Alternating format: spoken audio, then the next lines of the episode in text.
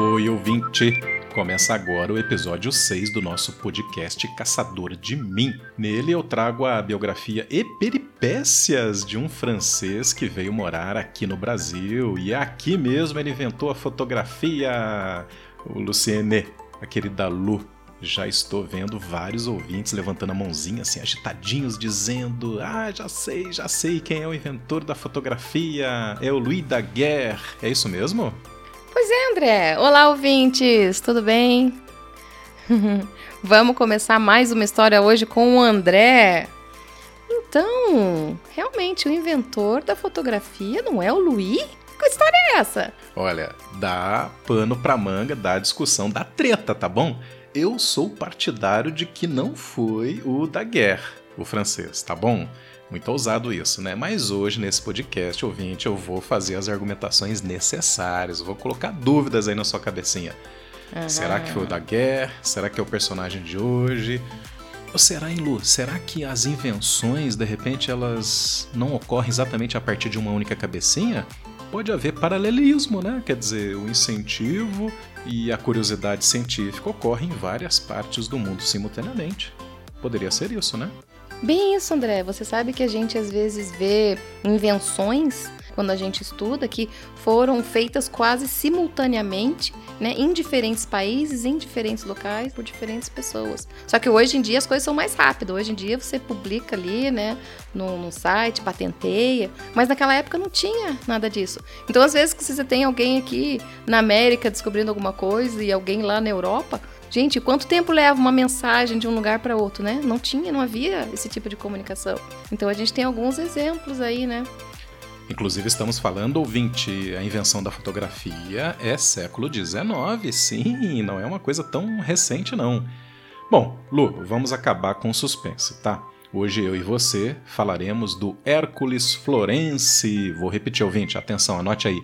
Hércules Florence ele está competindo a partir de agora aí na sua cabecinha como potencial inventor da fotografia, junto com o Daguerre, né? O Daguerre deve estar se revirando no túmulo lá, Lu. Deve, gente. Nossa, não deve ter gostado nada disso. E o André ainda, ó, puxando a brosa aqui para os brasileiros aqui, né? Brasil, zil, zil. Gente, inclusive Hércules Florence já é o nome aportuguesado desse francês, tá bom? E ele nasceu na França. Lógico, né, Lu? O francês nasce na França, é assim é, mesmo? Que eu saiba. Em geral, então. né, ouvinte? Especificamente em Nice, na cidade francesa, em 29 de fevereiro de 1804. Ouvinte, no próximo 29 de fevereiro, você pode marcar e fazer boas postagens, né, relativizando quem foi o inventor da fotografia. Pode ter sido o Hércules Florence. Gente, ele nasceu então em 29 de fevereiro no ano bissexto.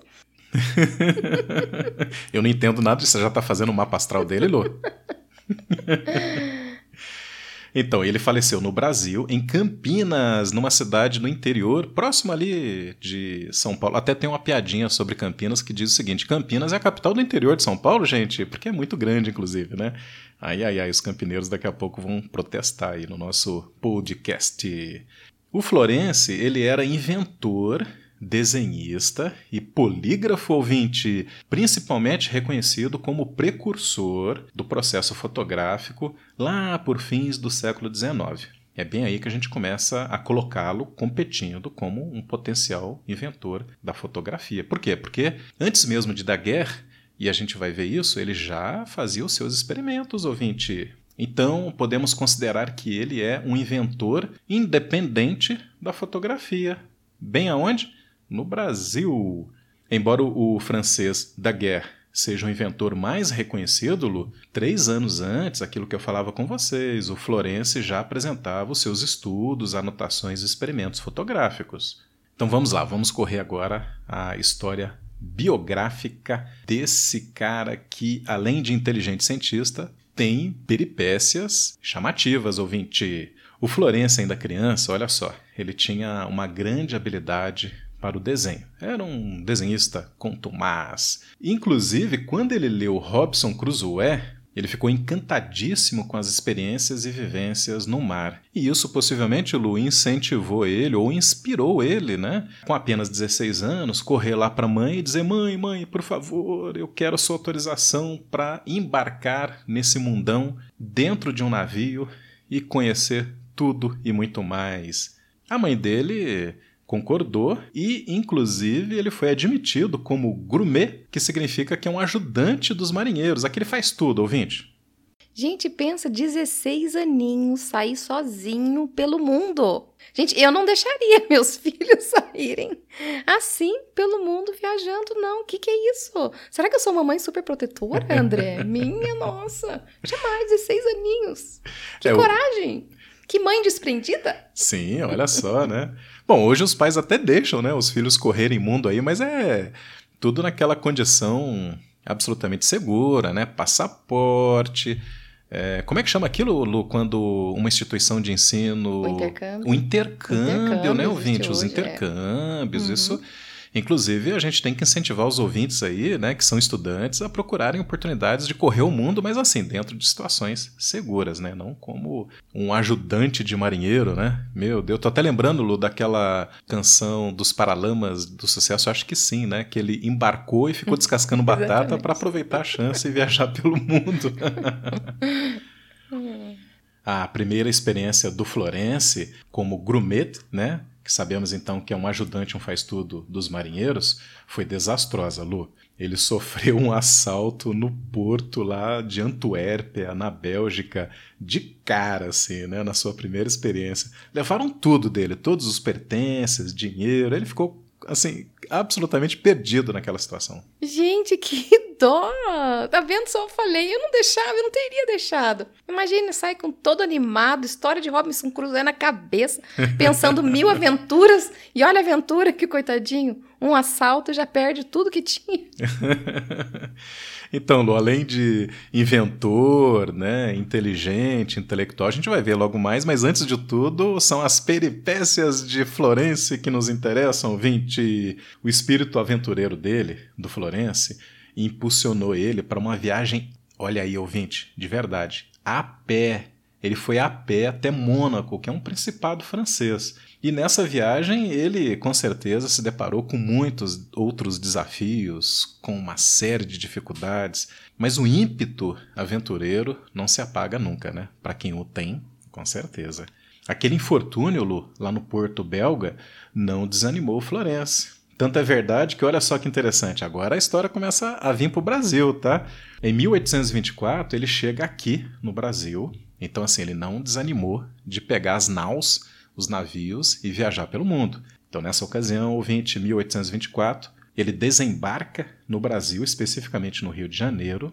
Era para essa embarcação ficar aqui por volta de um mês, é possível que ele não tenha ainda, naquela ocasião, tomado a decisão de ficar em definitivo no Brasil, mas acredito que de última hora essa decisão veio, porque o barco partiu, foi embora e ele ficou. Foi desejo do jovem Florence ficar por aqui, ouvinte, no Brasil, aonde então ele passou toda a sua vida. Lembrando que ele faleceu lá em Campinas, interior de São Paulo. Também imagina, gente, chegar nessa terra maravilhosa, encantadora, paisa paisagens fantásticas, praia maravilhosa. Quem que não ia querer ficar aqui? País lindo desse. Concordo com você, Lu. Lu, ainda sem falar uma vírgula, uma palavrinha em português, o Florence consegue o primeiro emprego. Ele foi caixeiro em uma loja de roupas. Depois, inclusive, ele segue aí a carreira, né, ainda muito inicialmente lá no Rio de Janeiro, no Brasil, e vai trabalhar numa livraria e tipografia. Eu confesso para vocês que nas leituras e pesquisas que eu fiz, aí está o ponto inicial da curiosidade científica do Florence que o levaria à invenção do processo fotográfico. Então, o curioso Florence ele ficou sabendo de uma expedição científica que estava contratando exatamente desenhista, uma das habilidades que ele tinha. E o desenhista que seria contratado, então ele faria a retratação, retrataria e documentaria a flora e fauna brasileira ao norte. Essa expedição então seguiria ao norte do Brasil. Ouvinte, veja bem, se você já não ouviu falar, da famosíssima Expedição Langsdorff. Você tá vendo só? Olha o meio ambiente da nossa história de novo hoje, André. Sim. Olha só, é, flora e fauna retratados. Que coisa mais fantástica. Eu acho lindo esse, esse, trabalho. Essas obras, elas são magníficas. Eu sou muito, muito fã da Margaret Mee, que é outra desenhista que retratou, principalmente ali na Amazônia, espécies maravilhosamente. Muito, muito legal. Bora lá com a nossa história! Bora lá, Lu. O talento para o desenho do Florence, né? Rendeu a ele desenhos lindíssimos, como você falou. Inclusive, ele era um excelente cartografista. Será que a palavra está certa? Enfim, ele fazia cartografia com excelência. Então, juntou essas duas competências, os organizadores da expedição não pensaram duas vezes, contrataram ele, tá? Ele foi admitido. E ao longo de 13 mil quilômetros, olha só, Lu, mas parece que era um dos hobbies do Florencio caminhar, né? Porque ele foi a pé, fez verdadeiras andanças lá na Europa, que no Brasil não ia ser diferente. 13 mil quilômetros, ele vai retratando ricamente entre os anos de 1825 e 1829 a flora e fauna brasileira. É uma impressionante documentação iconográfica, Lô, que hoje está colocada aí nos principais museus, centros documentais, enfim, é a retratação do Brasil em fins do século XIX, impressionante, de uma riqueza muito grande. Você sabe, André, que olhando, é, eu assisti um filme né, sobre a Margaret Mead, sobre como que eles faziam essas expedições. Lógico que a dela não é, não é tão antiga, já é mais moderna, mas eles ficam noite e dia, né, acampando nas florestas, observando toda a parte ambiental, os hábitos dos animais, ah, esperam às vezes até as flores abrirem em certas espécies. Então é um trabalho de paciência, é um trabalho riquíssimo, é um trabalho que fica belíssimo depois de pronto. E super importante para identificação de espécies, que hoje é muito mais fácil, você tira uma foto, você... mas mesmo assim, os desenhos são imprescindíveis na identificação das espécies. E é um trabalho que eu admiro demais. Ouvinte, vocês não têm ideia de como que os olhinhos da luz estão brilhando aqui, porque ela achou que o episódio ia ser só sobre fotografia, né? Mas está dando um banho aqui naquilo que ela falou, né? Meio ambiente, ecologia, a gente pode considerar que foram os primeiros movimentos ecológicos, né, de retratação ambiental e que a posteriori incentivaram muito aí, né, o apreço e a conservação que a gente quer muito nos dias de hoje. Pois bem, Lu, a expedição Langsdorff marcou profundamente a vida do Florencio, viu? Ah, mas tinha que ser, né? Foram milhares de quilômetros e muitos desenhos e documentações. E isso possivelmente despertou ainda mais nele o lado pesquisador. Por exemplo, Lu, quando ele conseguiu registrar a comunicação entre os animais usando um método de sua autoria chamado zoofonia ou zoofonologia eu não sei exatamente a pronúncia, tá, gente? Mas, vias de regra, o que é isso, hein, Lu? Ele tinha os desenhos, mas eu acho que a ansiedade era muito grande, né, para retratar os sons dos animais, né, e ele elabora então essa metodologia. Quando o Florence retorna da expedição, ele casa com a Maria Angélica Vasconcelos e vai residir onde hoje é Campinas. Então tá aí a ligação histórica do Florence com Campinas, no interior de São Paulo. Foi uma mulher que segurou ele lá, então, em Campinas. Foi um rabo de saia, então. É uma campineira. Lu, o Florence teve impressionantes 20 filhos. 20. Uau! 13 com a Maria Angélica e 7 com a esposa após o falecimento da Maria Angélica. Ele ficou viúvo, ele casa de novo, né, com a Carolina Krug e tem mais sete filhos, somando aí uma incrível prole de 20 filhos. Incrível mesmo. Bom, além da zoofonia, que são sons emitidos pelos animais, o Florence também inventa a poligrafia. É um método pessoal que ele desenvolveu de impressão para facilitar a disseminação dos seus estudos científicos através da escrita e dos desenhos magníficos que ele registrava. Bom, e vamos fechar então o episódio dizendo exatamente onde é que entra a fotografia, o invento fotográfico. É isso que o nosso ouvinte está atrás de ouvir hoje, hein, Lu? É, eu também estou curiosa, gente. Como que ele foi, começou fotografia? Imagina. Então, muito simples, ouvinte. Olha só como é fácil ser cientista, né? Tem que ser um bom observador. O Florence, ele também tomava, além de, de todas essas peripécias e ofícios, etc., ouvinte, ele também tomava conta de uma loja de tecidos. Tinha que ganhar um extra, né? Um dinheirinho ali. 20 filhos. 20 filhos! Tinha que ganhar extra